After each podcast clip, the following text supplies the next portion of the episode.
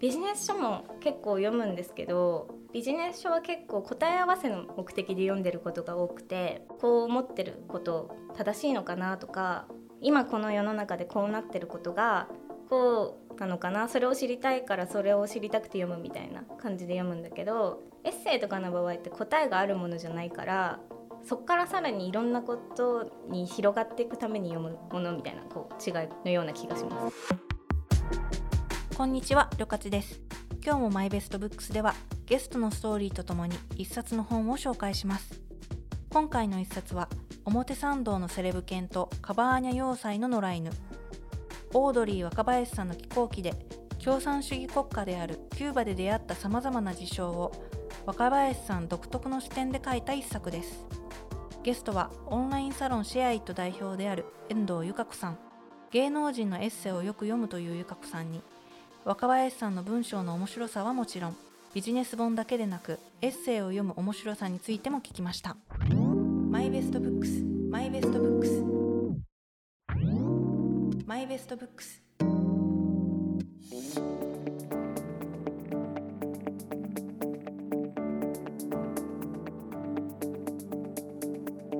M 1敗者復活戦でオードリーが話題になった頃から若林さんのファンだという優華子さん。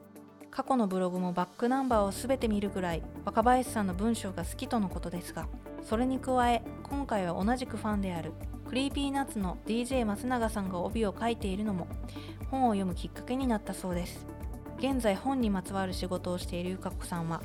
表紙や帯で本を買うこともあるとか。帯見るかも。帯ってね作る時にすごい大事なんですよ、帯に入れることだけ考える時間とかも作るぐらい大事なんですよね実際。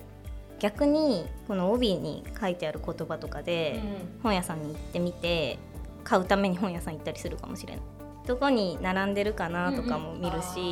うん。うん、そのどのコーナーに置かれるかって、うんうん、結構その書店員さんのあれだったりするから、うんうん、例えばこれが美容本だけど、うんうん、なんか自己経営のとこに並んでるかもしれないし、そうなるとなんか意味があってそこなんだろうなとか思うから気になったりしますね。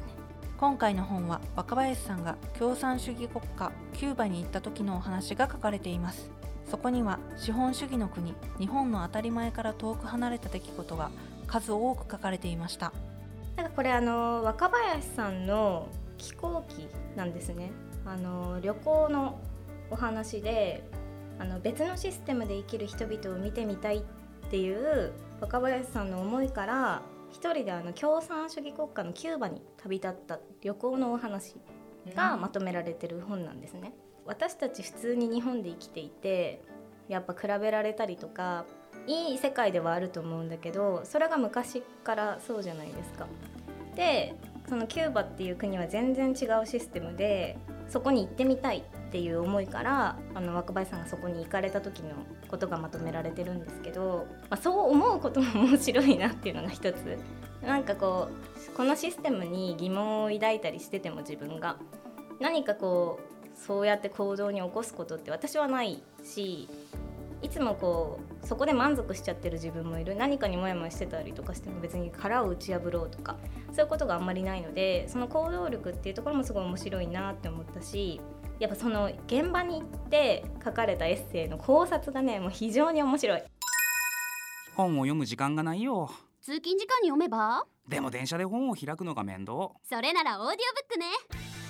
オーディオブックなら本は不要。はい本は耳で読みます。1万点以上が月額750円で聞き放題。ヒマラヤ聞き放題。今なら30日間無料。競争のない社会あらゆるものが配られる社会ある意味異世界のキューバを若林さん独自の視点で読み解いていく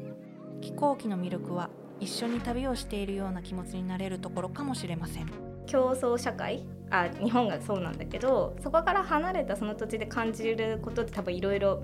あると思うんですよね。で日本とそもそも制度も全く違うしあの資本主義じゃないから基本的にこうあらゆるものが国営で賄われてるんですよね。だからいろんな会社が日本だったら当たり前のように競争社会でお水飲料飲料メーカーだとしてもいろんなメーカーとかがあるじゃないですか。でもそうじゃないからやっぱ限られてる。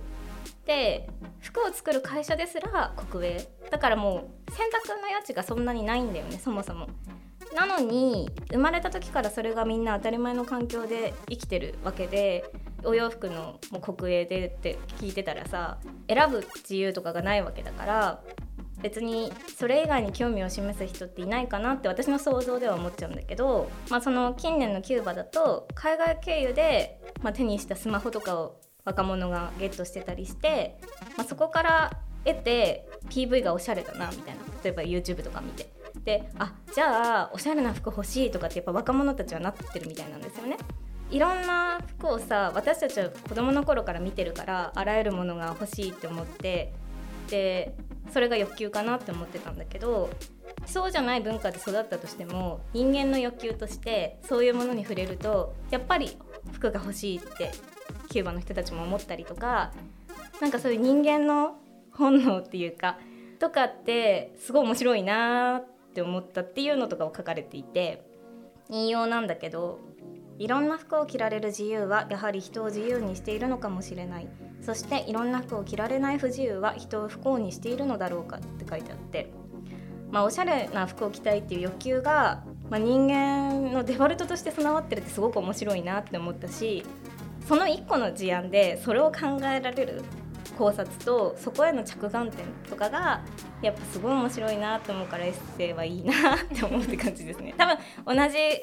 じゃあ衝動を得て私がキューバに行ってそこに気づくのかなとも思うしもしかしたら全然違うことに気が付くかもしれないけどやっぱりエッセイってその人の脳みそというかなんかそこをこう垣間見れるから面白いなって思ってでそういう他にもねいろんな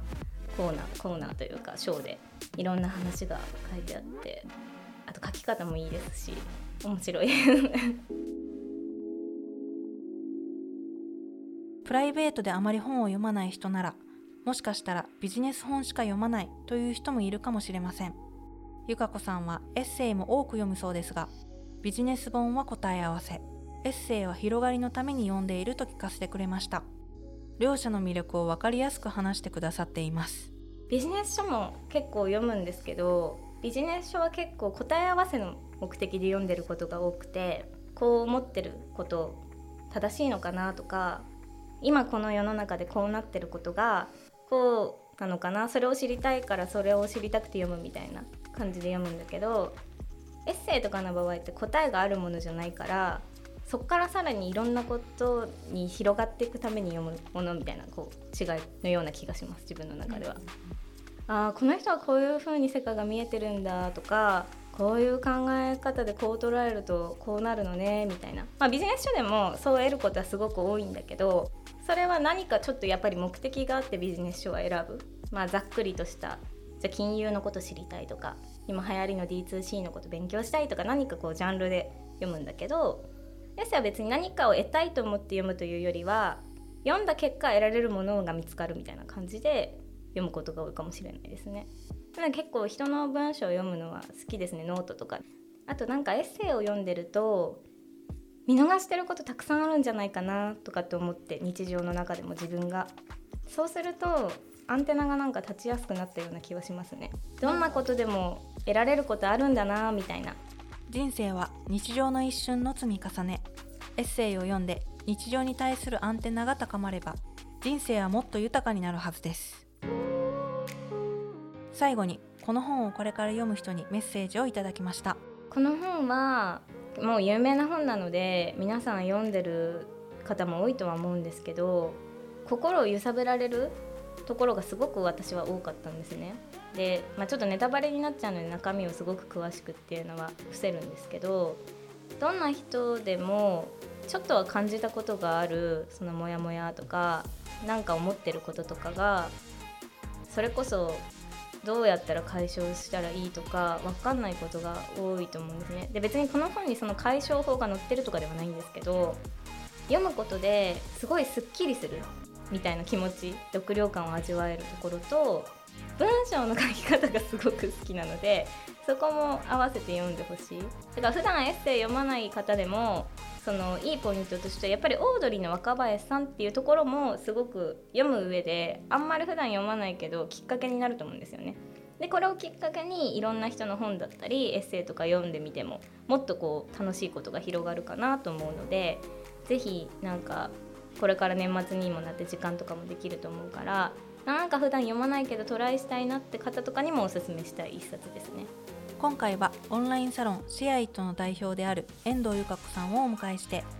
表参道のセレブ犬とカバーニャ要塞の野良犬をご紹介しましたマイベストブックスはヒマラヤで先行配信をしています番組をぜひフォローして最新のエピソードを聞いてくださいねお相手はりょかちでした。Música